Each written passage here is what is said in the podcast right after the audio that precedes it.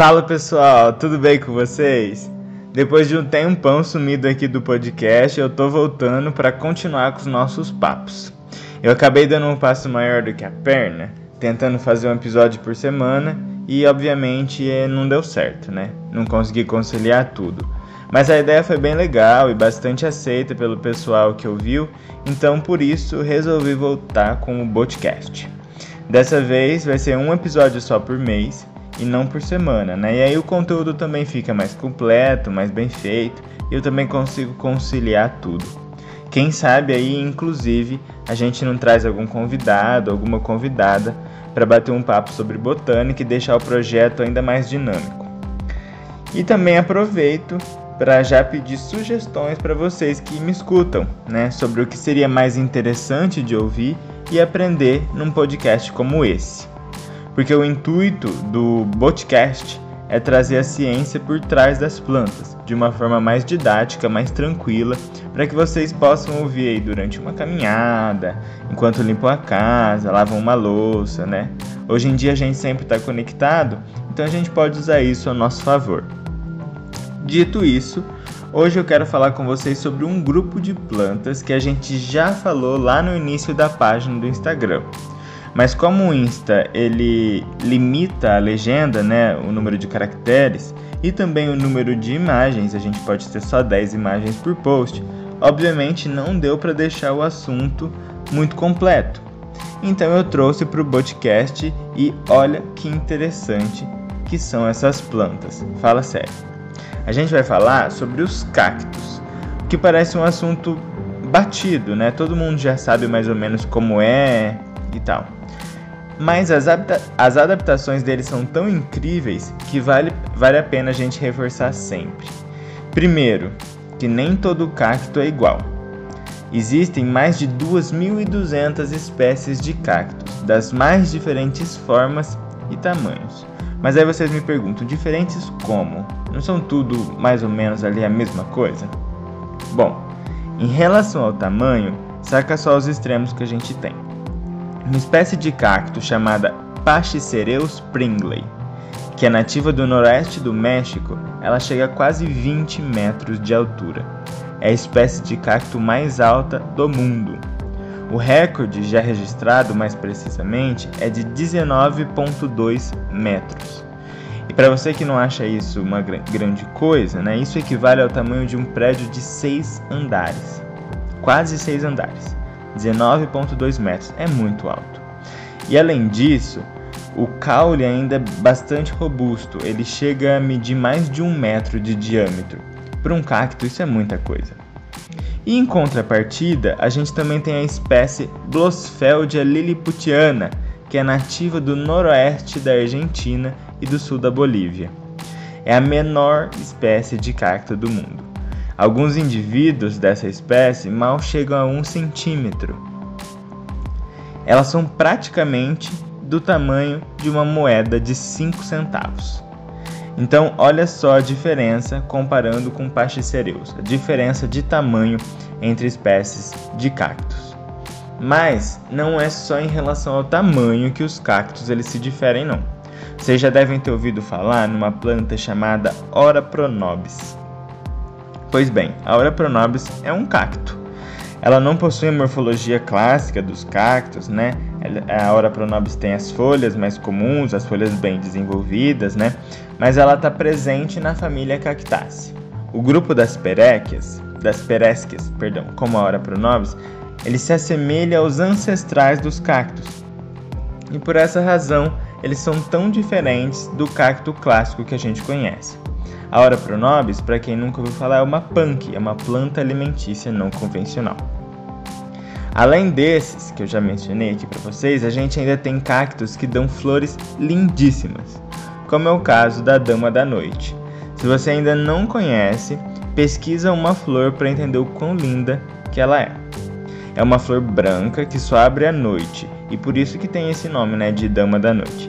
E ela fica aberta por uma única noite. Sério, é um espetáculo de beleza e de cheiro. Ela é branquinha, cheirosa, abre à noite e adivinha só, por conta dessas características, quem que poliniza essas flores? Isso mesmo, os morcegos. Os morceguinhos é quem são os responsáveis por polinizar as damas da noite. E se os cactos têm flor, eles têm fruto também, né? Isso, eles têm. Muitos formam os frutos que não são comestíveis, mas tem dois, duas espécies aqui que eu tenho certeza que você já comeu, já viu ou pelo menos já ouviu falar. Um deles é o mandacaru, aquele, aquele lá da música, sabe? Do mandacaru quando fulará na seca. Enfim, ele tem um fruto que é comestível e ainda dizem que é extremamente saboroso. As aves né, que vivem na região ali disputam o fruto antes mesmo dele amadurecer. E outro, bem conhecido, é a pitaia. A pitaia gera controvérsias, né? É, precisa ter, ter sorte na hora de escolher a pitaia. Eu já comi uma pitaia super sem graça, super aguada, mas eu também já comi pitaia muito docinha, que só de lembrar dá água na boca. Se você já comeu pitaia, me conta no, nos comentários aí se você deu sorte e conseguiu um, um exemplar docinho. Mas tá bom, já, já a gente já entendeu que os cactos são bastante diferentes entre si, mas quais são as, as adaptações que a gente falou lá no começo? O que, que difere um cacto das outras espécies de plantas? Pois bem, vamos entender então como que os cactos sobrevivem em ambientes quentes e super secos, como é o caso do semiárido ou até mesmo de áreas desérticas que os cactos conseguem habitar. Bom, primeiramente, eles têm uma morfologia adaptada. E o que, que é isso? A forma e as estruturas que os cactos possuem são modificadas, e por conta disso, eles foram muito bem selecionados para ocupar, ocupar os ambientes mais secos. Como assim? Vamos lá. Pensa num limoeiro, no limoeiro que você tem aí no seu quintal ou na rua da sua casa. As folhas dele são planas, né, com tamanho razoável e são fininhas, são achatadas, né? Pelas folhas ocorrem as trocas gasosas e a transpiração da planta. Ou seja, com essas trocas de gases e a transpiração, a planta vai perdendo água. Isso no caso do limoeiro, que não é um cacto. Agora vamos para os cactos. Nos cactos, as folhas elas são modificadas, ou seja, elas são reduzidas, reduzidas a espinhos. Isso mesmo, os espinhos dos cactos são as folhas reduzidas. E isso faz com que diminua a superfície de contato e evita o excesso de transpiração. Mas aí, se você já está ligado que as plantas fazem fotossíntese por conta do pigmento que tem ali nas folhas, você pode me perguntar: Ué, como é que o cacto faz então? Como é que o cacto faz a fotossíntese se as folhas estão reduzidas a espinhos? Eu vou falar para vocês: repara na cor do caule do cacto, no, no que a gente às vezes chama de tronco, né? Repara na cor, é verde ou seja, os pigmentos fotossintetizantes, como é o caso da clorofila A, estão no caule, e é por, pelo caule que os cactos vão fazer a fotossíntese. E essa não é a única peculiaridade do caule, tá bom? É, algumas espécies de cacto elas acumulam água no caule, como é o caso, por exemplo, do chique-chique, não sei se vocês já ouviram falar. O caule do chique-chique por dentro ele é meio esponjoso e ele vai acumular, ele vai funcionar como reserva de água. E aí o caule vai poder usar essa água aí de forma mais uh, lenta, né? Ele vai poder reservar mesmo essa água para as épocas mais secas. Então, se por acaso algum dia você estiver perdido no semiárido, sem água e com sede, e você acha um chique-chique, você pode cortar um pedaço do chique-chique você tira a parte externa dele, né? Com cuidado dos espinhos, tá? Você tira essa parte dos espinhos. E aí você espreme. Quando você vai espremer, vai parecer uma bucha mesmo encharcada de água. Vai, vai cair água. Aí você espreme, obviamente, na sua boca ali, né? Para aproveitar essa água. E aí vai matar a sua sede. E essas são as adaptações morfológicas do caule.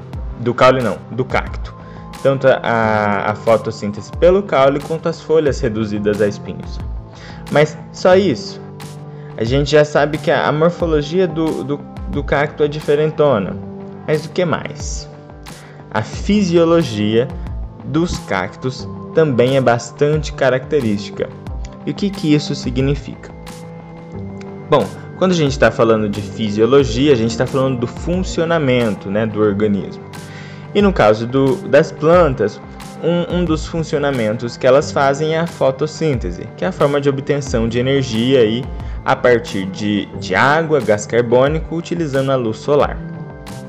Bom, a fotossíntese do, dos cactos é do tipo CAM, ou, ou chamado também de metabolismo ácido das crassulases. E para entender isso, a gente vai voltar lá de novo para o limoeiro do quintal de casa.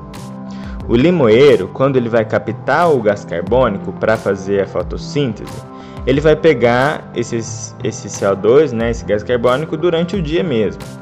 Ele pega o gás carbônico já faz a fotossíntese. Né? Abre os estômatos das folhas, faz as trocas gasosas, pega a matéria-prima para a fotossíntese, que é o gás carbônico, enfim, e faz a fotossíntese. Os cactos fazem diferente. Durante o dia, que é mais quente, se eles abrirem os estômatos, eles vão perder mais água por transpiração. Né? Durante as trocas gasosas, ele vai acabar perdendo mais água. Então, o que, que eles fazem? Eles vão captar o gás carbônico à noite. Vão captar à noite e vão armazenar.